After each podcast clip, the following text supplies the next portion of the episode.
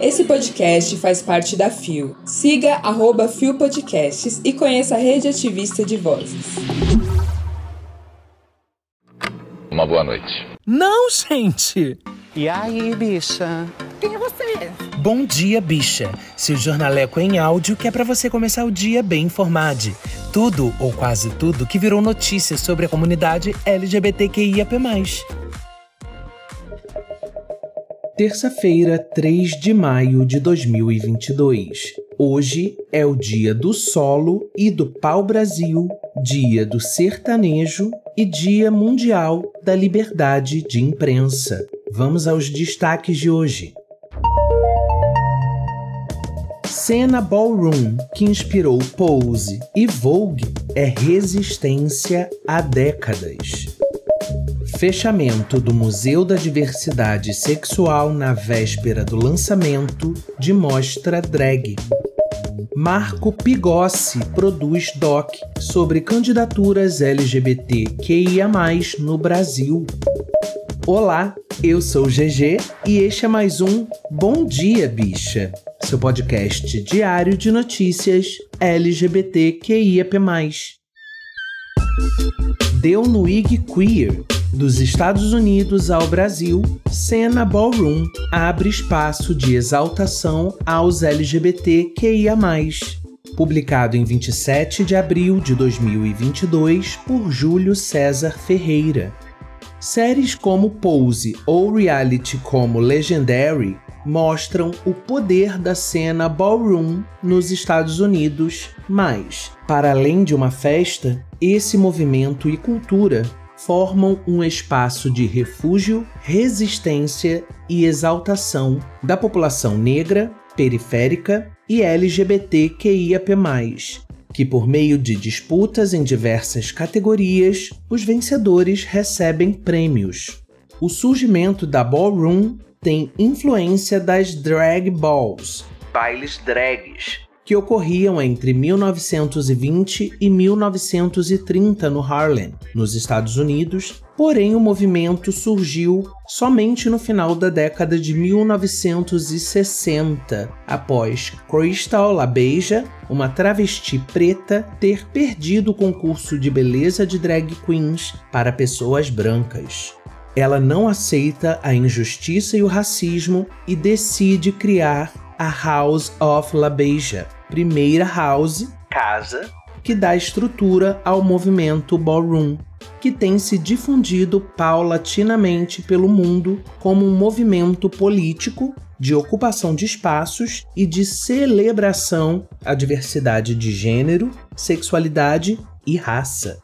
No Brasil não é diferente. A primeira house que dá início a uma consistência do movimento no país é a House of Hands Up, que surge em 2015 com a Mother, mãe, Eduarda Kona Zion, em Brasília, no Distrito Federal, enquanto a dança Vogue já se fortalecia pelo país.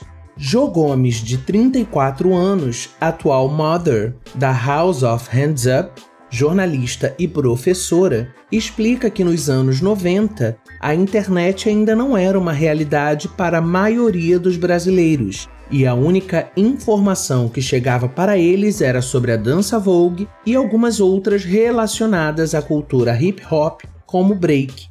O movimento começou a formar um alicerce forte no Brasil a partir de profissionais da dança que estudaram mais sobre a cultura ballroom possibilitando assim evoluir os acessos e aprendizados. Foi a partir da década de 2010 para frente que começamos a estudar com mais profundidade a cultura ballroom aqui no Brasil. Adiciona a dançarina. Assim como nos Estados Unidos, a cultura busca exaltar os corpos marginalizados e fora dos palcos, cria uma relação de união entre eles, os corpos que são exterminados lá fora, no bol, são acolhidos. Comenta Gomes.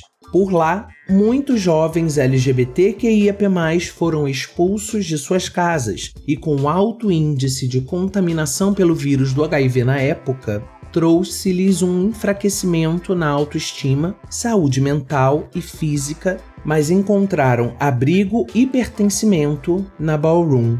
o mesmo ocorre no Brasil. A matéria completa traz ainda mais informações, mais personagens, e você sabe, o link tá na descrição do episódio. Tem que ler. Inclusive, tem um dicionário do Ballroom, que é para você pegar os termos usados pelas children. Tem uma fala muito importante da Jo Gomes que enfatiza que, com o Vogue, Madonna não criou o movimento. É claro que ela tem um papel importante na disseminação de toda essa cultura para fora da bolha queer, mas o ballroom é algo muito maior, mais abrangente e mais antigo. A gente precisa conhecer nossas expressões, nossas manifestações, especialmente quando são mais do que arte, quando são resistência. Se você ainda não viu Pose, não tem como. Levanta, viada, vamos agir! Corre para ver que você vai entender a importância dessa cultura na história das nossas comunidades. Deu no Splash Wall. Proibição de mostra drag em São Paulo prova. LGBTs voltarão a ser alvo na eleição publicado em 29 de abril de 2022 por Fefito. No final desta sexta, dia 29, na véspera do evento de abertura, a exposição Duo Drag de Paulo Vitali teve de ser adiada. Uma decisão judicial pedindo o fechamento do Museu da Diversidade Sexual em São Paulo obrigou a mostra a suspender seus trabalhos. O processo foi movido por um deputado conservador que decidiu questionar a gestão do museu e um projeto de ampliação orçado em 9 milhões de reais. A decisão liminar foi acatada pela juíza Carmen Cristina Teijeiro. O governo de São Paulo, que administra a instituição, está tentando reverter a decisão para marcar nova data de abertura da exposição e lançamento do livro. A mostra, que teria entrada gratuita, nada mais era do que a compilação de imagens de drag queens icônicas como Cacá de Poli, Silvete Montilla, Márcia Pantera, Miss Judy Rainbow e Lisa Bombom. É muito curioso que só agora, em ano de eleição, o Museu da Diversidade Sexual tenha virado alvo de controvérsia promovida por políticos conservadores. Em 2017, ano véspera das eleições para Câmara, Senado e Presidência, a exposição Queer Museu sofreu censura no Rio de Janeiro. Não faltaram políticos opinando sobre o assunto e moralizando a abordagem artística de questões de orientação sexual. Agora, a história parece se repetir. Exatamente por isso, para não colaborar com qualquer tipo de estímulo a quem questiona a legitimidade de direitos da comunidade LGBT, a coluna não citará o deputado que motivou a ação. Aqui ele não terá palanque. Procurada, a Secretaria de Cultura de São Paulo confirma a suspensão da mostra, diz a nota da instituição. A Secretaria da Cultura e Economia Criativa do Estado de São Paulo informa que a exposição do Drag do Museu da Diversidade Sexual foi adiada por decisão judicial que solicitou o fechamento da instituição. A pasta destaca que irá recorrer da decisão liminar, pois considera essencial o desenvolvimento de políticas de visibilidade da cultura LGBTQIA. A expansão do Museu da Diversidade Sexual dos atuais 100 metros quadrados para 540 metros quadrados no mesmo local, na estação República do metrô, irá permitir a realização de exposições multimídia de longa duração, exposições temporárias e eventos. Com isso, será possível aumentar o público visitante, promovendo o resgate histórico, a transformação social e o desenvolvimento pleno da comunidade.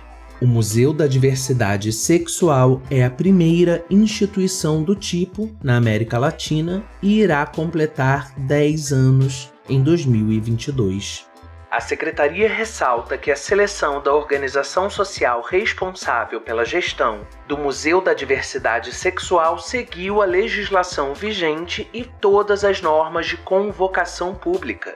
Ela aconteceu entre outubro e dezembro de 2021 e a organização social escolhida apresentou toda a documentação necessária. Como pode-se observar, a suspensão de do drag parece simbolizar uma prévia do que vem por aí nas campanhas eleitorais. Mais uma vez, a comunidade LGBT será usada como bode expiatório, assim como foi em histórias fictícias como a mamadeira de piroca ou o kit gay. Bobo será quem comprar essa narrativa mais uma vez. Eu sou o robô do Bolsonaro. E a gente sabe que muita gente vai comprar essa narrativa, né?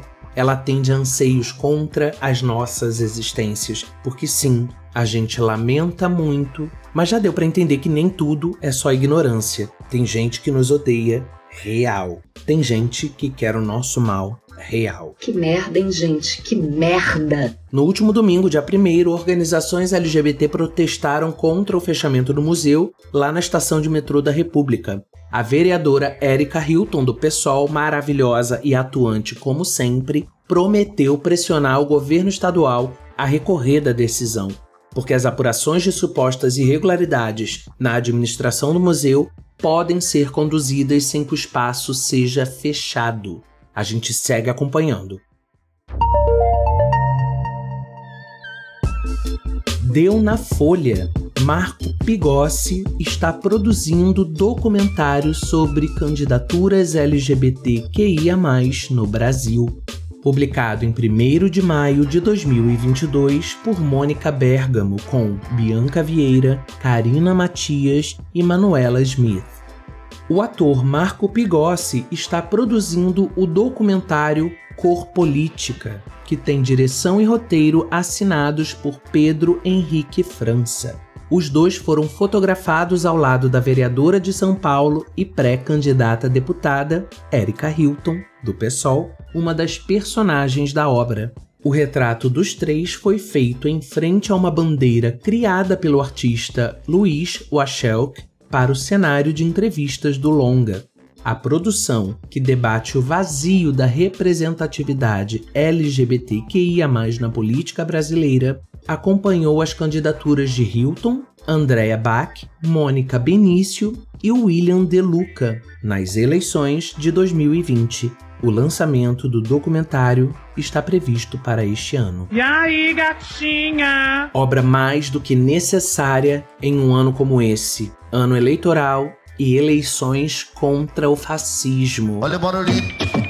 E olha a gigante Erika Hilton aí de novo, duas vezes no Bom Dia. Poderosíssima como a espada de um samurai. O mais bacana é ver Marco Pigossi direcionando esforços para as nossas comunidades, é tudo que a gente acredita por aqui. É sobre compartilhar privilégios com as suas pessoas. Consegue distinguir? O tanto de gente das comunidades LGBTQIAP+, e aqui o destaque da vergonha fica especialmente por conta da letra G, né? É, gata. Que não faz absolutamente nada pelas comunidades. Vai, amigo, quebra o tabu. Um monte de influenciador que tá riquíssimo aí, mas que nem entende direito o que é o que representa Aliás, representa. Bom trabalho, Pigossi. Bom trabalho, Pedro Henrique França. Que venha cor política. O babado é certo. Chegamos ao final de mais um Bom Dia Bicha. E Keila Simpson, ativista, presidenta da Associação Nacional de Travestis e Transsexuais, a ANTRA, foi impedida de entrar no México. Que porra é Keila participaria do Fórum Social Mundial, mas foi deportada por não ter nome social retificado em sua documentação. Ah, vai tomar no cu vocês, hein? Sim, ela estava acompanhada de um grupo de pessoas que iriam para o mesmo evento, um grande evento internacional, cujas confirmações poderiam ser dadas pela organização, inclusive, mas a autodeclaração, um direito, não foi respeitada. Segundo a ANTRA, mesmo que o direito à retificação de nome e gênero tenha sido alcançada, ele não é uma obrigatoriedade e não anula a existência do nome social para pessoas trans e travestis. Em entrevista ao jornal o Globo, Keila disse que apresentou às autoridades locais todos os documentos exigidos pelo governo mexicano e seu passaporte tem seu visto e uma foto atualizada de como ela está agora, mesmo com o um nome não retificado. O consulado e a embaixada do Brasil na cidade do México não responderam os contatos dos agentes enquanto Keila ainda estava lá. Eu tô passada. É um mecanismo que mata, que aniquila a saúde mental e física, a autoestima, e esse mecanismo precisa ser destruído. Todo o nosso respeito e nossa solidariedade, grande Keila Simpson. E na tour de divulgar gente boa ideia boa, estamos com o espaço aberto aqui para falar sobre o seu projeto. Bota a cara no sol, mona! É a hashtag Divulga LGBT. Se você tem um corre sobre a comunidade LGBTQIAP+, ou conhece quem tenha, manda mensagem de voz pra gente lá no Anchor, contando um pouco mais, chamando os ouvintes para conhecer você, o seu projeto ou o que você quiser apresentar pra gente pode mandar mensagem de voz também na DM do Twitter ou no direct do Instagram, que a gente quer disponibilizar um minutinho do episódio para você. Se preferir, pode mandar e-mail também lá no killbichapod@gmail.com. As nossas redes estão na descrição do episódio, juntamente com os links para as matérias completas. O Bom Dia Bicha conta com identidade visual e edição de Rod Gomes, pesquisa de Dan Pereira, roteiro de Dan Pereira e GG eu mesmo, que além de apresentar, também faço a produção geral. O programa faz parte do feed do Kill Bicha, um podcast queer, que está no selo Fio, a rede ativista de vozes. Ouça os outros episódios, compartilhe nas suas redes sociais, não deixe de nos marcar e de nos seguir. Boa terça, amanhã eu te espero aqui a partir das seis da manhã. Beijo!